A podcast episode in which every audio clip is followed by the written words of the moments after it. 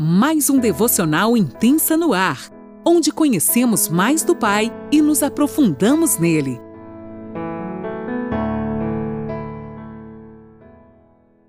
Bom dia, mulheres! Mais uma quinta-feira se inicia e eu, Laninola, que falo de Criciúma, Santa Catarina, estou aqui com você aprendendo mais um pouquinho, acrescentando mais um pouquinho a nossa mochila do conhecimento do Espírito Santo para minha e para tua vida.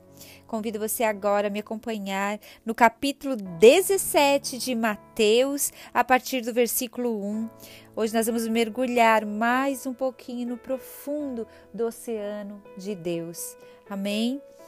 Então vamos lá, eu vou estar lendo na NAA. Você pegue sua caneta, seu caderninho e a palavra de Deus. Não deixe nada escapar. Deus tem falado conosco nos detalhes e eu creio que hoje ele vai falar muito mais.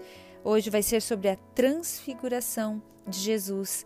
E uma dica para você, se quiser aprender um pouquinho mais sobre isso que a gente vai estar estudando hoje, está também em Marcos, no 9, do 2 ao 8 e também em Lucas, no 9, do 28 ao 36.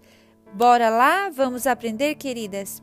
Seis dias depois, Jesus tomou consigo Pedro e os irmãos Tiago e João e os levou em particular a um alto monte. E Jesus foi transfigurado. A gente conhece tanto, né? Jesus no Monte da Transfiguração diante deles. O seu rosto resplandecia, aleluia, como o sol, e as suas roupas se tornaram brancas como a luz. E eis que lhes apareceram Moisés e Elias falando com Jesus. Então Pedro, tomando a palavra, disse a Jesus: Senhor, bom é estarmos aqui. Até eu, né, gente, que não queria estar lá. Senhor, se quiser, farei aqui três tendas tendas, uma para o Senhor, outra para Moisés e outra para Elias.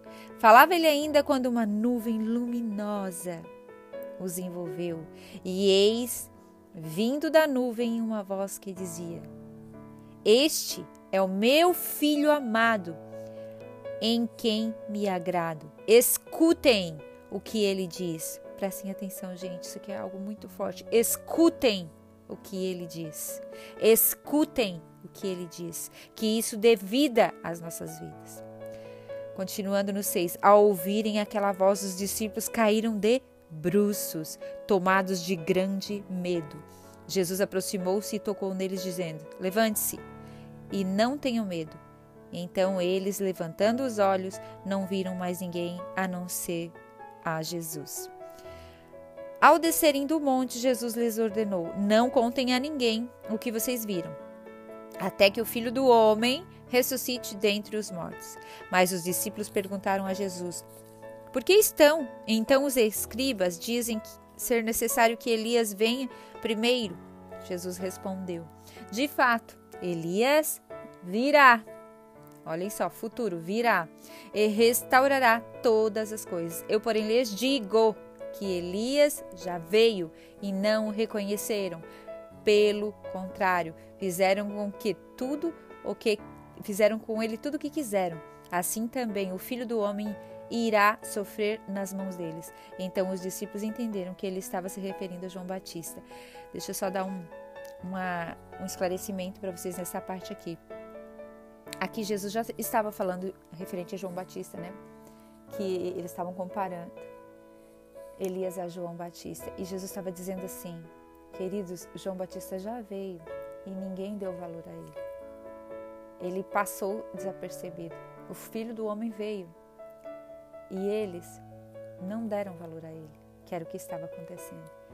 Mas eu creio numa geração que, quando ele fala ó, Elias virá e restaurará todas as coisas, uma restauração.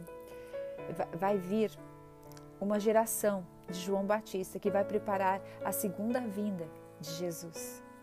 Prestem atenção, essa geração, ela não vai ter medo, é uma geração que vai buscar a santidade, que prepara o caminho para a segunda vinda de Jesus. Essa geração virá destemida. Essa geração é uma geração que o Senhor já está preparando para a segunda volta do Senhor Jesus. Amém? É tão interessante, né, que nós nós somos homens religiosos, né? É da própria natureza humana a gente ser religioso, desde os povos é, antigos, né, os mais remotos, sempre o homem levantava altares, independente para que Deus que fosse. Vocês podem perceber que há povos sem leis, sem governo, sem economia, sem escola, mas eles jamais deixarão de ter uma religião. Deus mesmo colocou esta a eternidade no coração do homem, por isso que a gente tem tanta sede de buscar ele. E muitas vezes a gente se perde nisso tudo e não volta, né, o nosso caminho para o Senhor. Várias religiões pregam pelas obras, outras pela graça, mas o cristianismo é a revelação que o próprio Deus faz de si mesmo e do seu plano redentor. Que a gente possa estar atento a isso, sabe? Não ficar olhando, porque vocês percebem que aqui é, eles tiveram uma visão tanto de Moisés quanto de Elias, né? Que Moisés representava o legislador, né? A lei e Elias o profeta e Jesus veio, ele simplesmente é o filho. E é como se Deus, naquele momento que o transfigurou o rosto de Jesus, tivesse dizendo assim para os discípulos: se atentam, atentam àquilo que eu estou fazendo. Porque vocês percebem que os discípulos subiram ao monte com Jesus, Apesar de que eles dormiram, não permaneceram, eles não ficaram em oração, porque a oração conecta, nos conecta, né? Jesus está orando, mas em momento nenhum os discípulos estavam orando com ele. Ele sente necessidade da oração e nem prazer nela. Os discípulos, eles estavam tão cansados, seus olhos estavam tão pesados, eles pareciam até que não tinham sede de Deus. Parece que estavam num monte assim, puxados por um reboque, sabe? não estão alimentados pela mesma motivação de Jesus. Isso é triste porque os discípulos, diante da manifestação da glória de Deus, eles dormem, gente. E eu acho que muitas vezes Deus está falando para nós assim: desperta, eu estou fazendo coisas ao seu redor, estou mostrando meu filho ressurreto diante de vocês e vocês estão dormindo assim como esses discípulos. Os discípulos não oraram, por isso foram apenas espectadores. Eles estavam vendo o que estava acontecendo por fora eles estavam dispersos e muitas vezes eu vejo nós assim, dispersas, não estamos percebendo o que Deus está fazendo. Muitas vezes a gente está como aqueles discípulos, com uma mente confusa, com o coração fechado e cercados de tanta glória, eles não perceberam. E às vezes a gente estava com os olhos embaçados, cansado, e eles estavam assim, e nós muitas vezes estamos assim, porque os nossos olhos não estão naquilo que é eterno eu acho tão interessante que vocês percebem que tanto Pedro, Tiago quanto João, eles formavam o círculo mais íntimo dos apóstolos.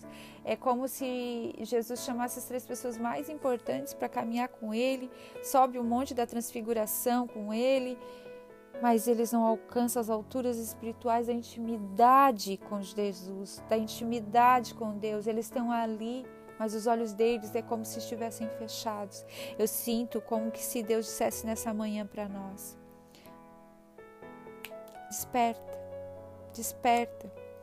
Tenha discernimento daquilo que eu estou fazendo. Abra os seus olhos. Tirem os seus olhos das coisas terrenas. Para de olhar somente para a aparição de, da glória de Moisés e Elias. Olhem para aquilo que eu estou fazendo.